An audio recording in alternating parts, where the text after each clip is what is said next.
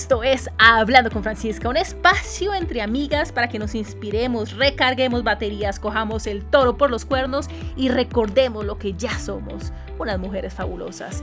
¿Listas para salir a la pista?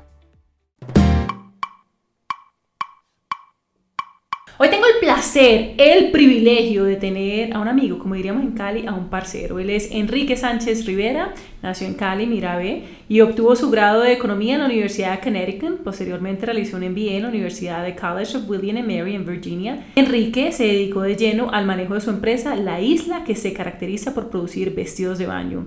Y escuchen esto, la isla existe hace más de 18 años, un hombre bastante joven y ha sido destacado en publicaciones globales como Sports Illustrated, diría yo una de las mejores, Vogue, Mary Claire, InStyle, People Style Watch, Dinero, bueno, entre otras.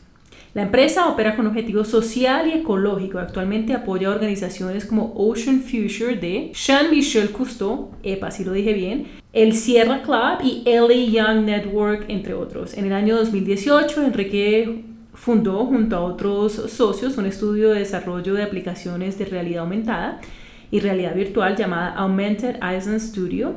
La empresa tiene como clientes a varias organizaciones estadounidenses y sudamericanas. También ha sido conferencista de emprendimiento en el Stanford Research Institute, Stanford University, invitado por esta prestigiosa institución y por la Universidad de College of William and Mary por más de siete años. Hoy tengo el honor el privilegio de tener a este caleño in the house en el show de Hablando con Francisca. Mira, ve, Enrique, bienvenido. Y yo tengo el privilegio de estar aquí contigo, Francisca. Muchas gracias por la invitación. Gracias a ti por aceptar y estamos estrenando set de hecho, así que estoy feliz que hayas aceptado. Excelente, me, me encanta. Bueno, hablemos de emprendimiento, de una palabra que digamos se ha vuelto muy común, pero que detrás de cámaras es un proceso bastante largo, diría yo y hay mucho trabajo de por medio. Pues mira, yo empecé, o en mi familia siempre ha habido emprendedores. Eh, de todas clases. Mi, mi, tatarabuelo era un señor que se llamaba don Heraclio Uribe Uribe, que fundó Sevilla Valle. Y llegó a fundar a Sevilla con machete y con alpargatas. Entonces, desde esa época tenemos muchos emprendedores en la familia. Eh, mi mamá me inculcó siempre eh, el ser emprendedor eh, siempre me empujó a hacerlo. Y, y, pues pasaron cosas pequeñas en la vida como que tuve una banda de rock y me tocó promocionarla para poder salir adelante y sacar un disco. Y tuve un negocio donde vendía eh, tilapia y la procesaba en la cocina de mi mamá. Eh, feliz. No fui muy popular con mi mamá en esos momentos. Recolectábamos la tilapia, la traía a la casa de mi mamá y en la cocina pues hacíamos la producción. Y eso lo hacía yo pues porque me encantaba. Me gustaba el dinero, pero nunca ha sido la meta mía, nunca. Sino que me gustaba ser independiente, me gustaba comprarle un regalito a mi hermana, a mis amigos, a mi mamá. Entonces empecé con eso de, de la tilapia y de ahí pues progresó, ¿no? Y, él, y se cerró. Finalmente se cerró. Eh, se cerró. Nosotros vendimos tilapia con otro amigo, con Diego Maldonado, también del, del colegio, y vendimos creo que casi un año casi un año y de ahí no me acuerdo qué hice, yo creo que me puse fue a estudiar porque ya me tocaba estudiar más. bueno, hablemos un poco de finanzas, ¿cómo llegaste a todo esto? ¿Te fuiste para Estados Unidos? ¿Qué pasó ahí? A mí siempre me interesaron las finanzas desde el colegio, siempre fue mi intención graduarme de economista, lo que hice como tú dijiste en la Universidad de Connecticut en el 99. Estudié ahí, trabajé ahí y me entrené personalmente, no solo con las clases que tomaba la universidad, sino que personalmente me preparé para poder ser un buen financiero. Y me conseguí un trabajo en una empresa muy reconocida de Estados Unidos de, de, fondos mutuos y el trabajo que me conseguí, para el cual me contrataron, tenía mucho que ver con el emprendimiento, para empezar negocios nuevos dentro de ellas. Entonces siempre con un equipo de, de 5 a 20 personas eh, empezábamos siempre los grupos de Latinoamérica, que estos bancos extranjeros no tenían. Entonces así llegué Así que ya llegué allá y, y duré en finanzas creo que unos 10 años o 11 años, algo así. ¿Y qué pasó ahí? Porque comenzaste con tu empresa, también la Isla Brand, que es de vestidos de baño. La empresa comenzó porque mi hermana Ana Luisa y yo vimos que había una oportunidad muy grande en Colombia. En ese momento se hablaba de un tratado de libre comercio que todavía no existía, pero se hablaba de eso. Habían unas reglitas que te permitían exportar sin impuestos a Estados Unidos Y también en esa época había empezado eh, una señora Pili y un señor Álvaro, una empresa que se llama Onda de Mar. Nosotros éramos fans de Onda de Mar porque era pues como la empresa colombiana de bikinis que estaba saliendo en el exterior haciendo un trabajo excelente y unas cosas hermosas. Y eso nos inspiró mucho y pensamos pues que toda esta cosa de los bikinis estaba haciendo en Medellín. Y dijimos, no, pues nosotros tenemos que hacer algo en Cali porque tenemos recursos, aquí hay gente con mucho talento, eh, utilicemos ese talento y exploremos a ver si, si esto funciona. Y mientras tanto yo trabajaba en finanzas y mi hermana viviendo en Estados Unidos y mi hermana vivía en, en Cali. Era como un part-time job para ti. Era como un trabajo, de medio tiempo. Medio tiempo, exacto. Y mi hermana se encargaba de todo lo que tenía que ver en Colombia, yo me encargaba de la promoción de la empresa, de tratar de sacar a la empresa en, en revistas como las que tú mencionaste. Empezó como una idea y la verdad no teníamos un modelo de negocio, sino que dijimos, bueno, si Onda además lo está haciendo, si los paisas lo están haciendo, lo podemos hacer nosotros aquí en Cali. Y lo hicimos mucho tiempo. En Cali nos fue muy bien y eventualmente nos mudamos a Medellín porque mi hermana decidió que ya no quería estar en la empresa, se dedicó a sus, a sus hijos y yo en Medellín tenía unas amistades muy grandes en ese negocio, entonces lo pasé a Medellín. En este momento nuestras chicas que están en ese proceso de transición de carrera, convertirse en emprendedoras, hay unos retos específicos al principio. ¿Cuáles fueron los tuyos? Yo empecé un negocio del cual yo no sabía nada. Yo no tenía ni, ni, idea de telas, ni de confecciones, ni de patrones, ni de modistas, ni de nada de eso. Y eso me gastó a mí unos tres años. A mí me tocó pagar para aprender. Y es un negocio bastante complejo, porque yo que fui diseñadora de modas es un tema de que cuesta mucho. Un patrón mal hecho es un patrón que uno debe pagar. Cuesta mucho. Tú sabes que uno tiene una idea en la cabeza de lo que es la calidad y lo que es la entrega a tiempo. Yo tenía que aprender el negocio. No tenía ni idea del negocio. Lo aprendiste en tres años. Lo aprendí en tres años en tres años metiéndole la mano full. Las vacaciones que yo tenía con los bancos eh, las usaba para ir a las ferias y para vender. Y ahí me fui dando cuenta poco a poco los errores que estaba cometiendo. ¿Qué eran cuáles? Pues comprábamos telas de distintos proveedores que eran totalmente distintas. Entonces pues una vez fui a mostrarle una colección a una señora en Nueva York. Básicamente me echó de la oficina de ella diciéndome que yo no tenía nada que hacer en el negocio de los vestidos de baño, que me saliera, que me fuera. Bueno, yo quedé aburridísimo después de eso, pero cosas así que me enseñaron que tenía que aprender o tenía que aprender. Pero nunca pensaste igual dejar ese negocio. Decidiste seguir ahí, seguir firme. Sí, pensé en dejar el negocio en algún momento. No lo hice y lo iba a hacer por modas y decidí quedarme en finanzas. Me agradezco a mí mismo mucho porque en ese mismo momento había una cantidad de gente, amigos, familiares, diciéndome, vos tenés que parar este negocio. ¿Por qué? Porque estaba trabajando muy duro y... ¿Muy duro son cuántas horas al día? No, pues mira, yo me levantaba, o sea, yo me levantaba a las 4 de la mañana y trabajaba en la isla, ponele de 4 a 7 y media. Y de ahí me iba mi trabajo de finanzas y en el almuerzo trabajaba en la isla y llegaba a la casa y a veces llegaba a la casa a las 7, 8 y trabajaba hasta que me, pues hasta que me diera el cuerpo, pues. Pero esa es la realidad de un emprendimiento. Esta palabra bonita de emprender, de tener tu propio negocio, de tener tu propia marca, de tener de tener algo que sea tuyo, pero en última yo siento que hay un trabajo muy grande detrás y que muchas personas ni siquiera están dispuestas a poner este trabajo, que sí, es un tema de, de poner el trabajo, pero ponías el trabajo en algo que realmente te gustaba y que te apasionaba. Para mí la lección más grande que me ha dado ser emprendedor, eh, yo diría la persistencia. Ser persistente no solo por esas partes financieras, sino por la parte en que vos crees en vos mismo o en vos misma. Yo te digo que yo he tenido o sea, durante los 18 años que he tenido la empresa, he tenido por ahí unos 5 momentos, no de duda, sino difíciles, donde uno casi siente que va a sacar la toalla y la tiene que sacar, pero uno no la saca y pasa y algo pasa donde decís, gracias a Dios, no, no tire la toalla. Y yo creo que es una enseñanza para todas las que en este momento están como ese tema de emprendimiento o de cambio de carrera. Hay algo bien interesante acá, de lo cual me encantaría hablar, y es que tú no dejaste tu trabajo, es decir, tú dejaste tu trabajo, la isla lleva 18 años, hace relativamente poco dejaste este trabajo de finanzas y comenzaste full time, tiempo completo la isla hace siete años, es decir, hace muy poco. ¿Por qué esa decisión de mantener esos dos trabajos? Pues mira, a mí siempre me ha gustado mitigar riesgos. Yo hubiera podido haber dejado mi trabajo hace mucho tiempo, mucho antes de lo que lo dejé pero para mí mi trabajo existía como banco para la isla. Y mm, que eso es importantísimo para las chicas que nos están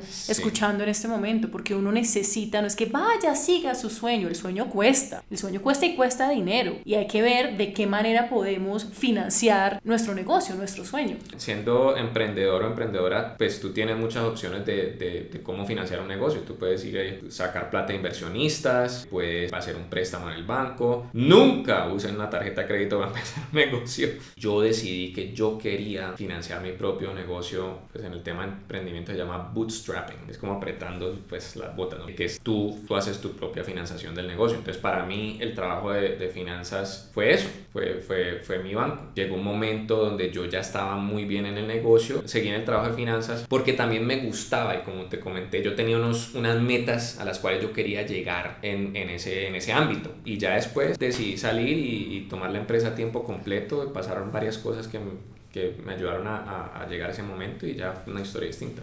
Uno siente cuando debe dejar este trabajo y debe seguir 100% digamos, su sueño, su emprendimiento, ¿hay algo que a uno le hace clic o esto no pasa? Uno no siente cuando el tiempo es el adecuado. Yo creo que hay cosas que sí te hacen clic, pero no.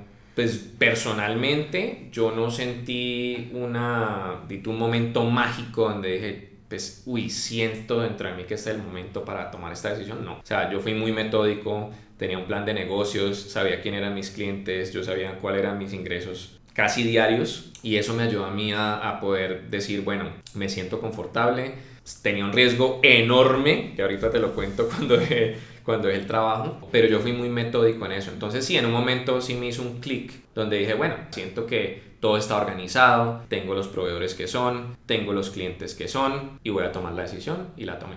¿Y cuál es la importancia de tener un plan real en este caso? Claro, tú venías del mundo de las finanzas, pero ponerlo en papel y decir, como decías ahora, este es mi cliente ideal, esas son las personas que me compran, o sea, ¿cuál es la importancia de esto? Porque muchas veces nos dejamos llevar por ese sueño que todas tenemos y es como, yo sueño esto y el sueño es muy lindo, pero en última necesitamos aterrizar esos sueños. Claro, es como darle una flor a una novia, ¿no? O sea, yo puedo ir a comprar una flor rápido y comprarla y se la doy y es un detalle lindísimo pero qué tal si yo investigo y veo que la flor que le gusta a ella es tal flor y de tal color y cuando se la entrego, pues mucho mejor, ¿no? Creo que es muy importante no prepararse para hacer las cosas y, y no tomar decisiones rápidas y tener mucho cuidado con los consejos que te da la gente. Uno tiene que ser muy selectivo con los consejos que recibe. Mm, me encanta eso. No negarse y decir, no, yo tengo la respuesta, yo sé lo que estoy haciendo. Tampoco, uno tiene que ser muy abierto, tiene que tener mente abierta y saber que uno tiene que oír a la gente que tiene más experiencia que uno. ¿Qué pasó? Hablemos un poco sobre esa segunda empresa, realidad aumentada. Tú tienes tres empresas en el momento. ¿Tú crees que hubieras sido capaz de crear realidad aumentada mientras creabas la isla? Porque yo creo que en ese momento las mujeres tenemos como todo este fuego interno y queremos hacer siete cosas a la vez. Yo una de las cosas que enseño es foco y cuando tengamos eso ya grandecito como un hijo, cuando esté un poquito más grande y cuando pueda caminar, porque de alguna manera una marca, una empresa es esto, pues ya empezar algo más, pero todo con un foco. ¿Qué tan importante para ti es el foco? Es una de las tres cosas más importantes en emprendimiento, diría yo, y en en muchas cosas. ¿Cuál la primera y la segunda? Para mí la número uno siempre es la honestidad y la ética. O sea, siempre, por encima de todo, es la honestidad y la ética. Honestidad, eh, ética y foco. Y persistencia. Y persistencia. Tuve un profesor excelente, doctor Richard Ash, y durante los dos años que estuve haciendo la maestría ya, no te miento, me saludaba en cada clase y me decía, ¿estás enfocado hoy? Recuerda, tienes que estar enfocado. Y eso me grabó a mí y esa ha sido una lección impresionante porque uno como emprendedor se emociona con todo. O sea, a mí me llama un amigo y me dice, no, te tengo un negociazo, vamos a vender balines. Y yo le digo, no, oye, espectacular, vendamos balines. Hay que tener foco y no emocionarse y tener una sangre muy caliente, pero una cabeza muy fría. Uh, me gusta eso. Para uno poder analizar las cosas bien. Bueno, momento, a ver, ¿qué tipo de balines son? No, es que son unos balines que, ¿cómo te parece? Que pesan tal menos que... O son unos balines que tienen estas características que los balines actuales no tienen. Ah, ok. Hablemos de balines, pero si es un balín igual a los otros, pues ya, ya es un problema. Y cuando comenzaste entonces después con realidad aumentada, ¿Qué trajiste de la isla? ¿Qué enseñanzas importantes trajiste de la isla para decir, ok, quiero comenzar este negocio, pero ya con esto que he aprendido? Bueno, una de las cosas importantes que, que, que yo siempre he tenido en mente es ayudar a mi país, ayudar a Colombia. Y eso pues con la parte ética y social, etcétera y con la isla hemos hecho una labor impresionante. Hemos hecho unas cosas muy buenas para la gente, que o las hacemos directamente o las hacemos eh, por medio de un taller que contratamos y lleva a todos los empleados a, a ver el océano por primera vez en su vida, por ejemplo. Una enseñanza era que uno tiene que vender algo que resuelva un problema o que sea innovador. Y con la isla siempre fuimos muy innovadores en cuanto a los bordados manuales. Había un, interés muy grande por, por las manualidades. Hablemos de uno de tus super talentos, se podría decir que es ventas. Ahora nos contabas un poco y quiero que indaguemos más en este tema porque este tema de ventas es un tema que asusta a mucha gente. Pero yo digo, si no eres capaz de vender tu producto, ¿quién va a vender tu producto? Si no crees en tu producto, entonces ¿quién va a creer en tu producto? Y en últimas ventas es storytelling, es contar una historia. Y es contar una historia que uno mismo se la crea y contar una historia también agradable para otras personas. Tenemos que tener en cuenta de que hay que tener preparación y hay que tener en mente que el mejor producto es un producto que le resuelve un problema a alguien. Ese fuego que tiene adentro, como dijimos, y esa pasión pueda unirse con un producto bueno o con un producto que no esté en el mercado actualmente y también pueda hacer algo que te apasione y que puedas ayudar a mucha gente con esa pasión. ¿Cómo hago para no enamorarme de mi producto y saber que mi producto realmente está ofreciendo algo bueno, está resolviendo un problema. Una lección muy buena que yo aprendí de profesor Ash también es que tú nunca eres tu cliente promedio, pero si tú estás convencida de que tú eres el cliente tuyo, ahí puede haber un problema. Para todas mis chicas de Hablando con Francisca, si tuvieras que comenzar un negocio nuevo, ya teniendo tres empresas en este momento, pero si, si no supieras nada, si tuvieras que empezar de ceros, por supuesto con las enseñanzas que has tenido, ¿qué harías? Hay distintas formas de hacerlo, diría yo. Investigar muy bien el negocio, el tipo de negocio, cuánto cuesta empezar el negocio, cuánto dinero necesitas para mantenerlo flotando dos años si no tienes nada de ventas, por ejemplo. Muy cuidadosas en investigar muy bien lo que van a hacer y dejarse llevar un poquito por la pasión, pero tener también eh, un enfoque y, y, algo real. Hablaría con gente experta en el tema, hablaría con mis amigos, pediría mucho, mucha retroalimentación de mucha gente, siendo selectivo con, lo, con, las recomendaciones de los otros. ¿Y qué tan importante es comenzar con un equipo de trabajo? O sea, como eso es, ese primer paso, tener un buen equipo de trabajo, ¿qué tan importante es? Cuando yo empecé la empresa, yo era bodeguero y yo cargaba las cajas y yo empacaba bikinis y iba al correo yo mismo y ponía los bikinis en el correo y pues no necesitaba a nadie hasta que llegó el momento donde me tocó contratar una, una bodega grande en Arizona y ya para que me manejaran toda la parte de despachos, eh, donde ya yo sí seguía mandando bikinis yo por correo, perdía oportunidades de ventas o dejaba el enfoque en crecer la empresa. Entonces, ya, bueno, listo, entonces ya necesito ese equipo de trabajo en la parte de la bodega. Y uno lo siente cuando necesita ese equipo de trabajo, uno siente que ya necesita rodearse de gente que tenga otras fortalezas que uno. Sí, y también depende de la magnitud del negocio. Yo te doy mi ejemplo porque yo empecé las cosas solo y, y pues la isla con mi hermana obviamente fue súper importante, un papel súper importante en el negocio, pero básicamente solos, pues. Yo diría que mucho lo puedes hacer tú, mucho, muchísimo. ¿Qué significa ser emprendedor para ti? Para mí es un honor poder hacer lo que yo amo y poder utilizar los frutos de eso para poder ayudar a los demás. ¿Cuál es la definición de éxito? La buena salud y las relaciones familiares. Para mí ese es el éxito más grande. ¿Qué te falta por hacer? Hoy en día no siento que me falta algo por hacer que si no, no, no lo hago me voy a sentir mal. No. ¿Qué me gustaría hacer? Me gustaría seguir viajando mucho, crecer las empresas, porque entre más crezca las empresas más se puede ayudar y, y más con contento está uno. Me gustaría poder estar más tiempo con mi familia y mis amigos. Eso es lo más importante para mí ahorita. Preguntas cortas, respuestas cortas, ¿listo? Yo trabajo con un método que se llama LCD, limpiar, cerrar y desechar para generar un espacio y tener la vida que realmente queremos tener. ¿Qué has limpiado tu vida? Proveedores malos. porque porque ese, ese, ha sido el, el, el, dolor más grande que yo tenía en el negocio, pues en el de la isla, y ha sido los proveedores malos. En mi vida personal, yo te voy a decir una verdad. Yo no tengo... Verdades verdaderas, como decimos en hablando yo, con Francisca. Yo yo soy muy social, pero soy un poquito antisocial. Me conozco muy bien y no siento que he tenido que limpiar mucho en el ámbito personal. Mm, ¿Qué has cerrado tu vida?